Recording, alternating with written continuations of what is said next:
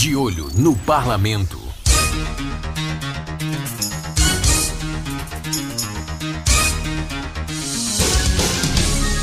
O De Olho no Parlamento traz o que foi destaque entre os parlamentares sergipanos durante a semana. Na Câmara Municipal de Aracaju, após o recesso de 15 dias do plenário, o vereador Vinícius Porto, do PDT, avaliou a gestão do prefeito Edivaldo Nogueira.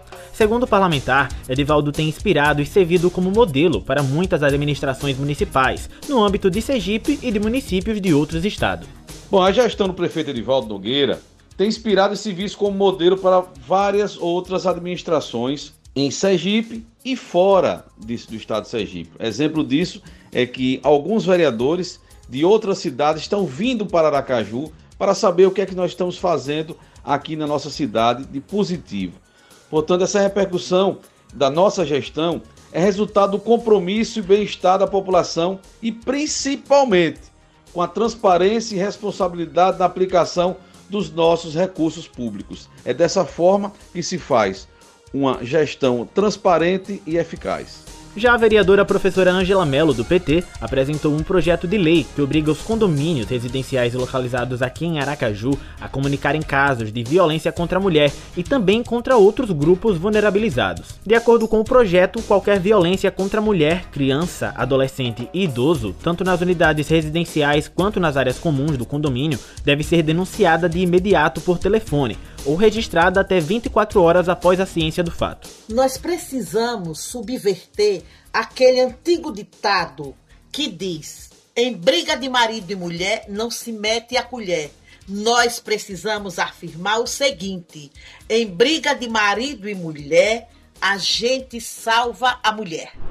De olho no parlamento. Na Assembleia Legislativa de Sergipe, após o Jornal da Fã revelar um suposto esquema de rachadinha dentro da Fundação Renascer, o deputado Georgio Passos, do Cidadania, subiu à tribuna e disse que vai acionar o Ministério Público Estadual para defender a investigação sobre essas denúncias que vieram a público e foi aprovada pela Alese a solicitação da deputada estadual Dina Almeida, do Podemos, que pede ao prefeito de Aracaju, Edivaldo Nogueira, a isenção do pagamento de tarifas no transporte coletivo da capital para pessoas com câncer e anemia falciforme, em tratamento ou remissão da doença. De acordo com a deputada Dinar, o pedido surgiu a partir de uma demanda do Grupo de Apoio à Criança com Câncer de Sergipe, o GAC.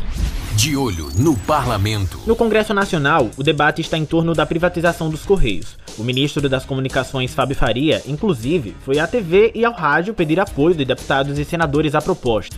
O deputado federal Fábio Henrique, do PDT, se posicionou contrário e explicou as consequências que essa privatização pode ocasionar de forma negativa na vida dos sergipanos. Nossa posição é contrária à privatização dos Correios por algumas razões. Primeiro, é uma empresa que está presente em quase todas as cidades do Brasil e principalmente nas pequenas cidades, por exemplo, do nosso estado de Sergipe. Na hora que você privatizar, automaticamente essas agências serão fechadas porque uma empresa que compra, ela só vai querer manter as agências nas cidades onde tem lucro.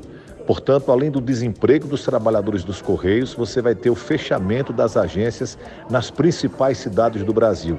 A agência dos Correios ela é fundamental para o Brasil, para este novo momento onde as compras feitas pela internet são entregues pelos Correios. Acho que nós temos aqui modernizar os Correios, mas vender jamais. Nosso voto, portanto, é contrário à privatização dos Correios. E na CPI da Covid-19, o senador Rogério Carvalho, do PT, foi enfático ao se dirigir ao tenente-coronel da reserva e ex-diretor de logística do Ministério da Saúde, Marcelo Blanco da Costa, durante o depoimento. Enquanto trabalhava na saúde, Marcelo Blanco chegou a pedir que os supostos vendedores de vacina enviassem propostas diretamente para o seu e-mail pessoal.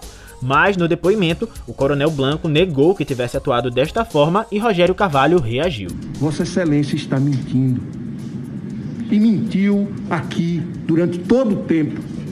E tentou passar para o povo brasileiro e para essa comissão que está isento nessa questão. Vossa Excelência, Vossa Senhoria, coronel do Exército Brasileiro, não devia usar da prerrogativa e das relações construídas no Ministério, no ministério para tirar vantagens de ordem pessoal com criações de empresas. O De Olho no Parlamento é uma produção de Gabriel Jesus, edição de áudio de Fernando Carvalho e apresentação de Thalisson Souza.